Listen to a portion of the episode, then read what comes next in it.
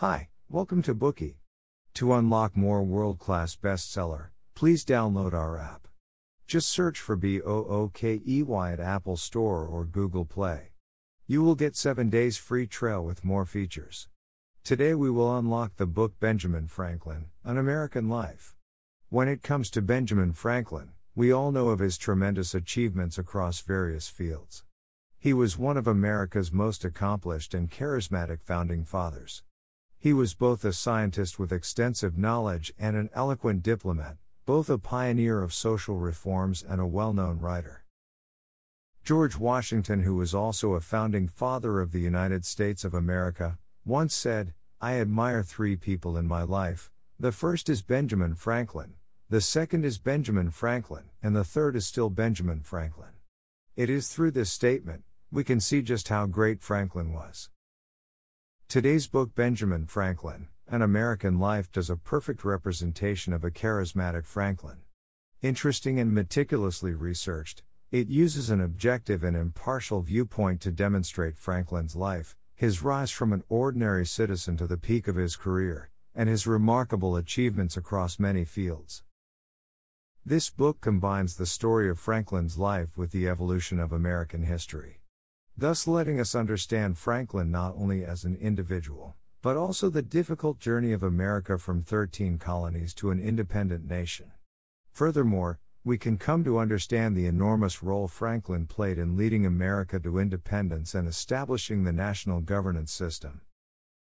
In the process of reading this book, we have the deep feeling that Franklin is a wise old man narrating his life next to us bit by bit. We can hear his emotions, as well as his inner conflicts and struggles. This is one of the most appealing aspects of the book. The author of this book, Walter Isaacson, is a famous American biographer. He was authorized to write the first biography of the founder of Apple, Steve Jobs.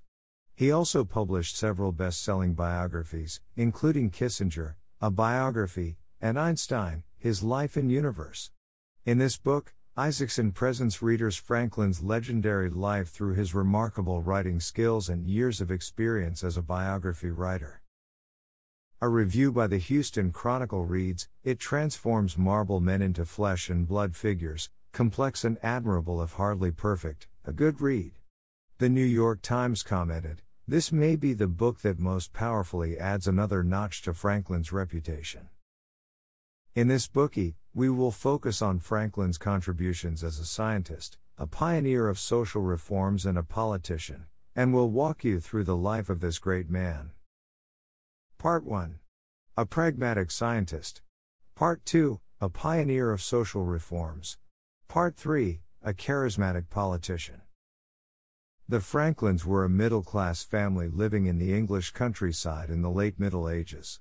To support his family, Franklin's father Josiah, together with his first wife and children, moved from Britain to Boston, what was a North American colony before America received independence. Soon afterward, his first wife died, and Josiah remarried to his second wife, who later gave birth to Benjamin Franklin.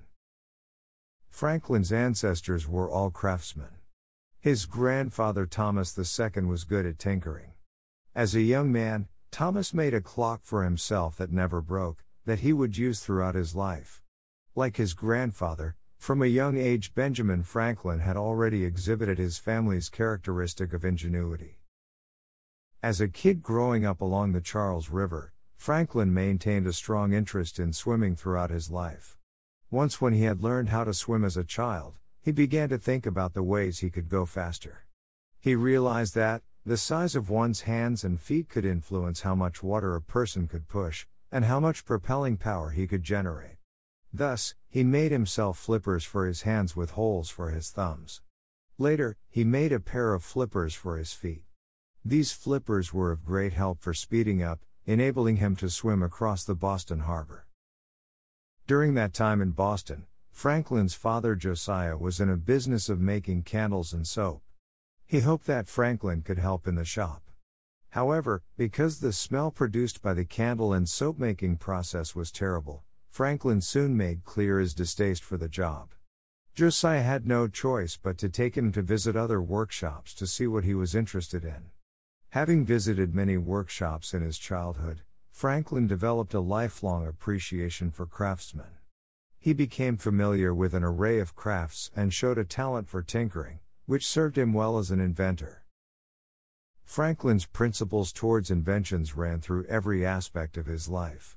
Above all was his primary principle of pragmatism. For example, when he was a printer, since there was no industry for casting type in the North American colonies, Franklin tried to make lead molds and thus became the first person in America to manufacture type. When his employer won the right to print a new issue of paper currency, Franklin designed a copperplate press to make bills so ornate that they could not easily be counterfeit. He made many other pragmatic inventions, such as one that reduced the smoke from stoves, bifocal glasses for both distant and near vision, and a mechanical arm that could easily retrieve books from top shelves. Franklin completely immersed himself in scientific research when he was 20 years old. On his voyage from London to Philadelphia, he embarked on his first scientific research. He experimented on small crabs he found on some seaweed, calculated his distance from London based on phases of the moon, and studied the habits of dolphins and flying fish. Since then until the end of his life, he never stopped conducting such kind of scientific research. His research covered a wide range of fields, including the Gulf Stream, meteorology, the Earth's magnetism, and refrigeration. Even the idea of daylight savings time could be credited to one of his essays. In 1748, his research reached its peak. And being a pragmatic, he promoted the translation of scientific findings into practical use. He is famously quoted for asking, What signifies philosophy that does not apply to some use? Such pragmatism was of great practical value during the living conditions that existed at the time. As such, Franklin also applied his own scientific inventions or findings to real life. Having found out that dark fabrics absorb heat better than brighter ones, he suggested that black clothes are not quite fit to wear in a hot sunny climate. Moreover, he studied the causes of colds, and proposed methods of preventing them. He researched the standard and duration of physical exercises, built the earliest theory that linked exercise with calories, and even provided suggestions about avoiding nightmares. Even after he became a politician, he still carried out scientific research at any given opportunity. Once, in the year 1755, he was invited to join an American delegation for a negotiation with Britain about whether to provide assistance to British troops. On the way to the negotiation, he impressed the rest of the delegation with his scientific curiosity. Once, when Franklin encountered a small whirlwind, he rode his horse into it, studied its effects, and even tried to break it up with his whip. The list goes on with many other similar examples. Among them, which is also his most significant scientific contribution, was his study of electricity. At the time, when electricity was often shown as a magic trick, Franklin turned it into a science. In one crucial finding, he noted in his observation that the electrical fluid is attracted to points. In 1752, it is said that Franklin tested his idea during a famous experiment, by flying a kite into a storm in order to prove that lightning is generated by electricity. It was a very dangerous experiment, and there are still doubts nowadays whether he truly did it and how he actually performed it. However, there's no doubt that he invented the lightning rod. In the centuries before that, there had been countless incidents of people being injured by lightning. In just the 35 years of the mid 18th century, 386 churches in Germany were struck, killing more than 100 bell ringers. In Venice, lightning struck a church and set off tons of gunpowder, killing more than 3,000 people. People were afraid of lighting, but could do nothing about it, as it had generally been considered a supernatural phenomenon or expression of God's will, making it infinitely powerful and inevitable. In the summer of 1752, based on his research findings, Franklin succeeded in persuading the citizens of Philadelphia to erect lightning rods on top of high buildings. Subsequently, the much loathed lightning was put under control. Since then, lightning rods began sprouting up across Europe and the North American colonies. As a result, in the summer of 1753, Harvard and Yale gave him honorary degrees. London's Royal Society made him the first person living outside of Britain to receive its Gold Copley Medal. Franklin's research on and contributions to scientific knowledge of electricity cemented his status in the history of science.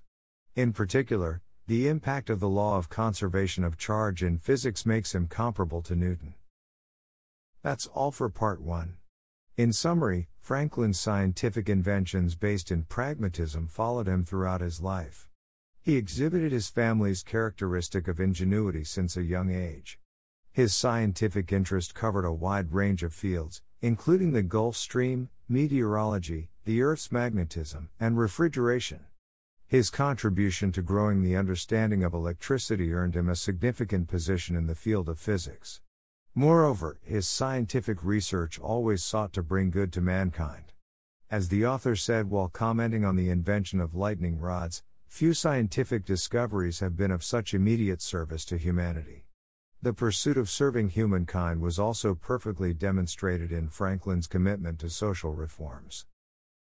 Today we are just sharing limited Bookey. To unlock more key insights of world class bestseller, please download our app. Just search for BOOKEY at Apple Store or Google Play. You will get 7 days free trial with more features. Dir hat dieser Podcast gefallen? Dann klicke jetzt auf Abonnieren und empfehle ihn weiter. Bleib immer auf dem Laufenden und folge uns bei Twitter, Instagram und Facebook. Mehr Podcasts findest du auf meinpodcast.de.